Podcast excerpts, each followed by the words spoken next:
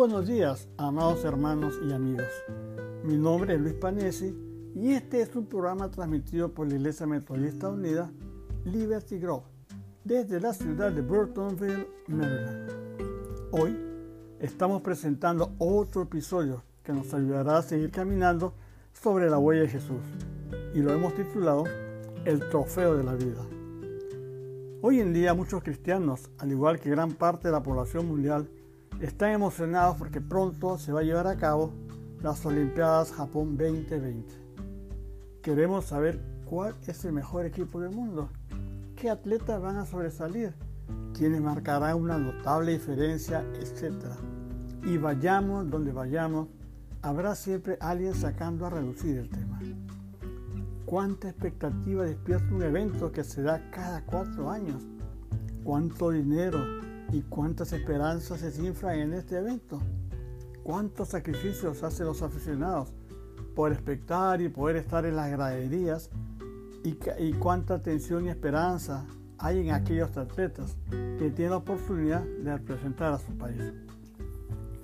Detrás de este evento mundial se mueven muchos millones y millones de dólares, euros, yenes, etcétera, así como intereses con eso podría saciar el hambre y la sed de gran parte de la población mundial.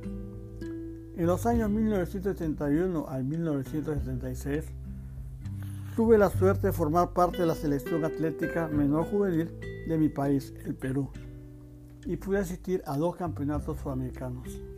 Y aún siento de una manera menor las sensaciones que rodean a aquellos que se preparan para triunfar y llenar de orgullo a su gente. Por eso, ahora quiero llamar su atención sobre el trofeo de la vida, que es un hecho que se da día a día en la vida del cristiano. Cada día y en todo lugar estamos compitiendo por llevar a otros a obtener el trofeo de la vida. Y el equipo en el que estamos representando es el equipo del mejor maestro, el equipo más que vencedor, el equipo de nuestro Señor Jesucristo, donde el cansancio y el esfuerzo desplegado tienen como aliciente ríos de agua viva para reponer las energías desgastadas y donde cada uno de nosotros tenemos dones y talentos que son necesarios para una excelente participación personal y por ende el buen funcionamiento del equipo. Todo ese esfuerzo lo desarrollamos por el éxito del plan de salvación de Dios. Sabemos que el entrenador del equipo al que estamos enfrentando nos conoce y sabe cuáles son nuestros puntos flojos y buscará que debilitarnos y hasta desanimarnos de competir, buscando que nos avergoncemos de nuestro pasado, que ya Dios lo ha olvidado. Al igual como sucede en toda competencia deportiva, donde buscan que anular a los mejores atletas del equipo contrario y de todas las formas posibles. Por eso es necesario buscar cada día la dirección de Jesucristo para obtener victoria en cada prueba que nos toque llevar a cabo. Él sabe y nos enseña a través de su palabra cómo reprender los ataques que nos rodean y asimismo nos pone sus ángeles que nos resguardan. Alegrémonos si sentimos que la prueba está difícil, pues es señal de que estamos yendo por buen camino nuestro esfuerzo es importante y estamos obteniendo victorias para nuestro Salvador. Por eso el enemigo nos pone zancadillas y busca sacarnos de la prueba. Pero si nuestra vida es un remanso de paz, preocupémonos y pongámonos nuestras barbas en remojo, pues no estamos desarrollando nuestro mejor esfuerzo y estamos pasando desapercibidos para el equipo contrario por lo que les animo a que revisemos cómo estamos preparándonos para enfrentar y vencer las pruebas.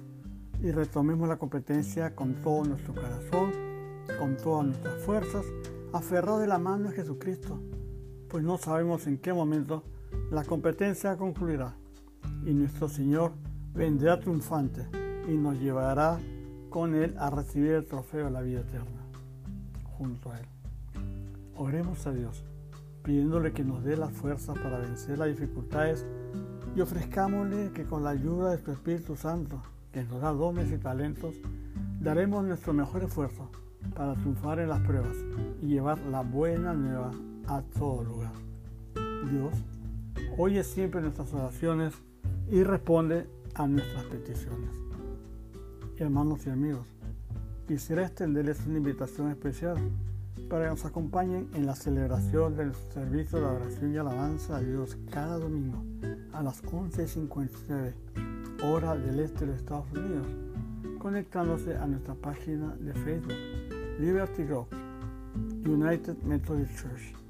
El Señor les bendiga. Tu hermano en Cristo, Beto de Tarso.